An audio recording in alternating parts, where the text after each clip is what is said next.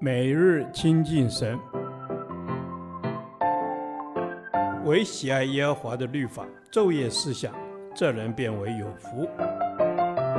但愿今天你能够从神的话语里面亲近他，得着亮光。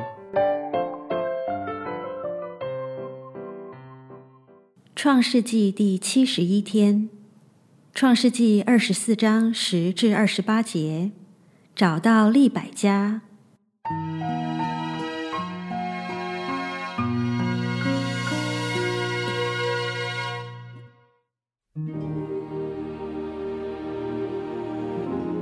那仆人从他主人的骆驼里取了十匹骆驼，并带些他主人各样的财物。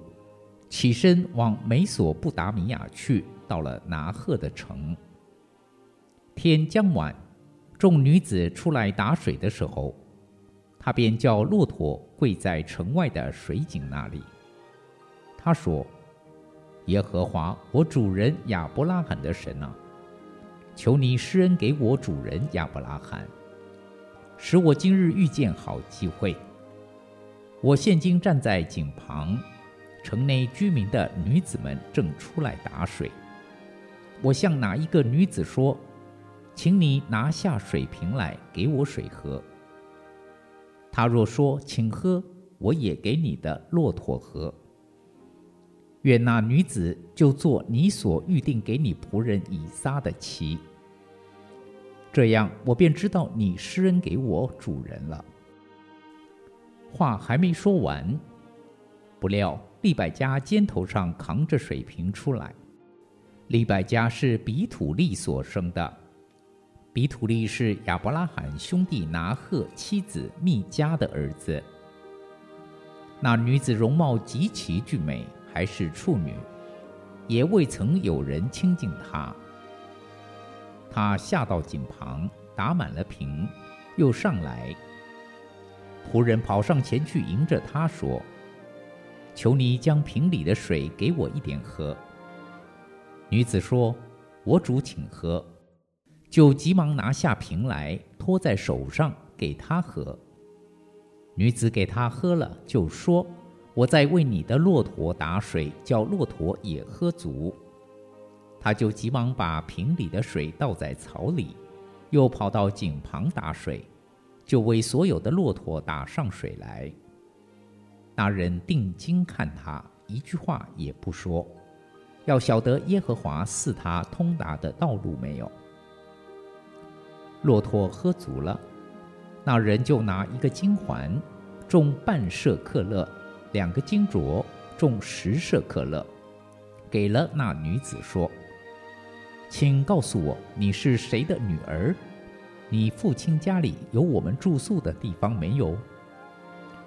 女子说：“我是密迦与拿赫之子比土利的女儿。”又说：“我们家里足有粮草，也有住宿的地方。”那人就低头向耶和华下拜，说：“耶和华，我主人亚伯拉罕的神是应当称颂的，因他不断地以慈爱诚实待我主人。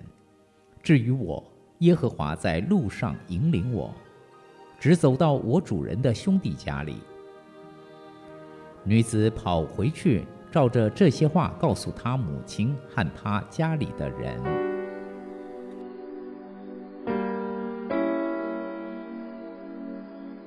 神为以撒预备了利百加，如同他为亚当预备夏娃，但在这个人生地不熟之地。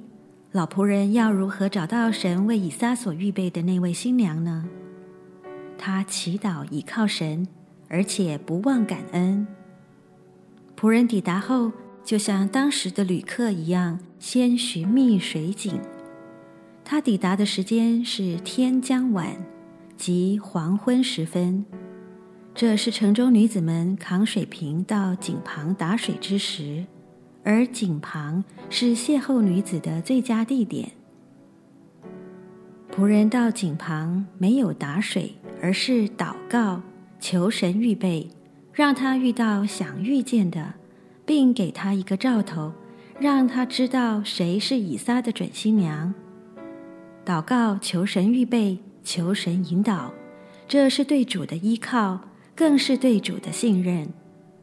他向神要求的兆头，是显明女子的品性是否具有恻隐之心，愿意帮助有需要的人。他要找的不是外貌美丽的，而是愿意服侍人、尽心不怕劳苦工作的人。打水的瓶子又大又重。要给走了一个星期路程的骆驼喝水，需要来回打多少趟呢？一匹骆驼长途跋涉后，需喝水二十五加仑才够。要让十匹骆驼喝足，就要打二百五十加仑的水。可见这女子必是体力好、办事能力高、充满爱心，且有主动乐意服侍的精神。仆人祷告尚未完毕。女子就出现了，而且所行的都符合祷告所求的兆头。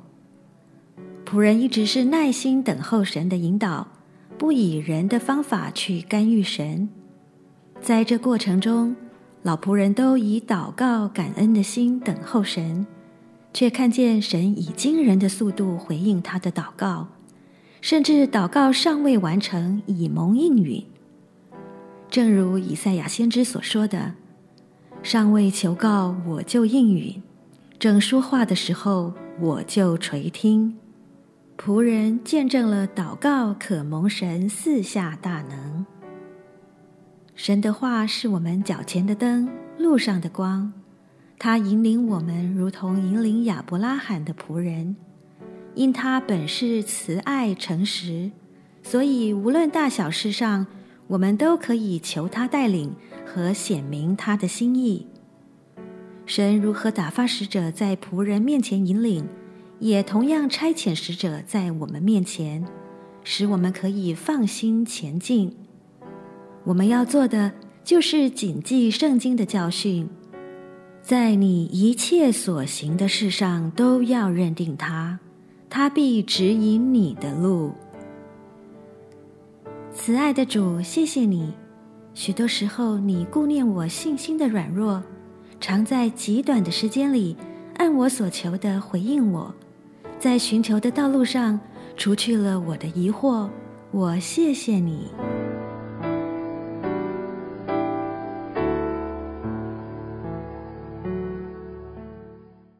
导读神的话。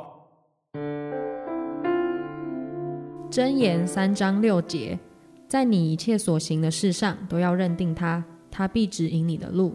阿门。谢谢主，主啊，是的，你的话是我脚前的灯，是我路上的光，引领我走这恩典的道路。因此，我在所有的事情上都要认定主，认定主，你是我生命的主。阿门。是的，主耶稣。在你一切的事上都要认定你，因为你必指引我们的道路。你是生命，是真理，是道路，而我们行在其中。阿门。是的，主，我宣告，我要在一切所行的事上都认定你。在我寻求解答或是方法时，能够让神你在我的生命当中居首位，能够真正的降服和敬畏你。阿门。求主给我一个单纯的心。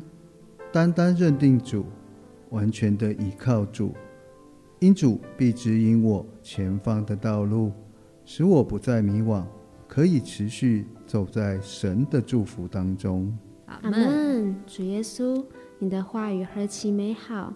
你是我们生命的道路，我们要一生跟随你，一生侍奉你。